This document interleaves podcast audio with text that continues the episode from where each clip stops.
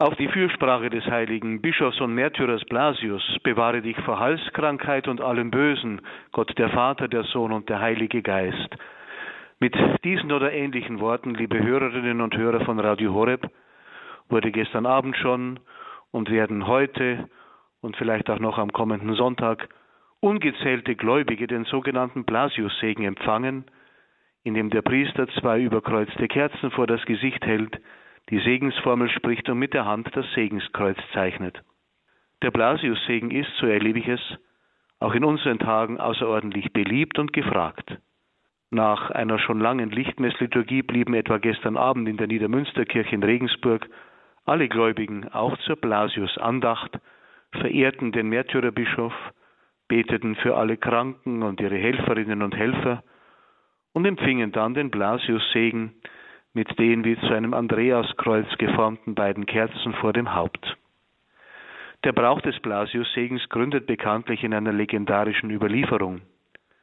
Blasius, Bischof in der kleinen Christengemeinde Sebaste, heute Sivas in der Türkei, war wegen seines Glaubens verfolgt und gefangen gesetzt worden.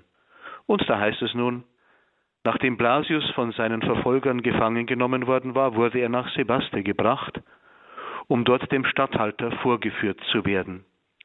Unterwegs wurde der Trupp von einer verzweifelten Frau angehalten, die den Gefangenen Blasius um seinen Beistand bat. Der Sohn der Frau hatte eine Fischgräte verschluckt, und diese war so unglücklich in seiner Kehle stecken geblieben, dass dieser dem Erstickungstod nahe war. Blasius legte dem Knaben die Hände auf und betete zu Gott, dass er ihn vor dem Tod bewahre. Augenblicklich verschwand die Gräte und der Junge konnte wieder frei atmen.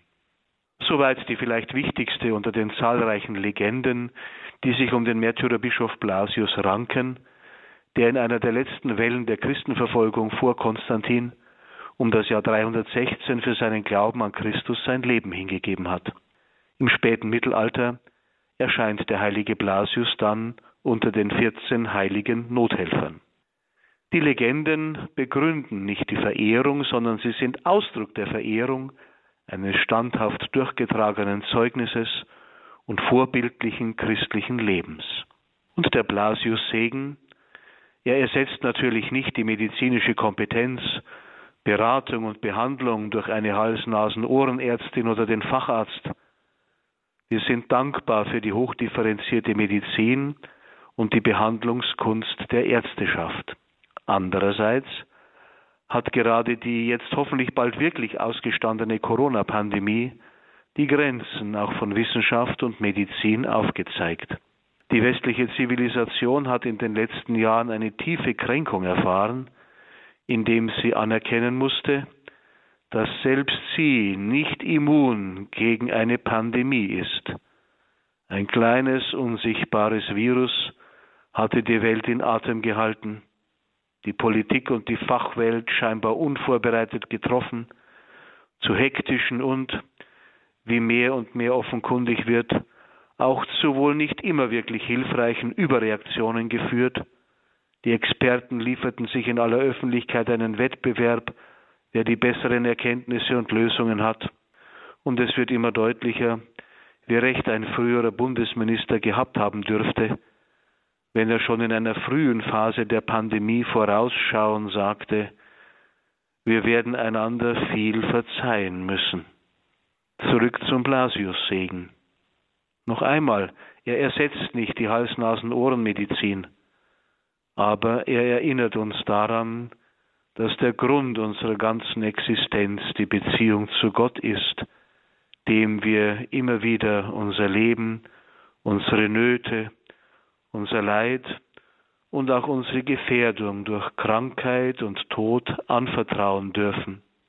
Er erinnert uns daran, dass die wichtigsten Dinge im Leben weder gekauft noch versichert oder auf andere Weise gemacht, hergestellt oder erzwungen werden können, sondern dass Gesundheit an Leib und Seele, Zufriedenheit, ein gutes menschliches Miteinander, dauerhafter Friede zwischen den Völkern, ja dass alles das letztlich Geschenk ist, geistlich gesprochen Gnade.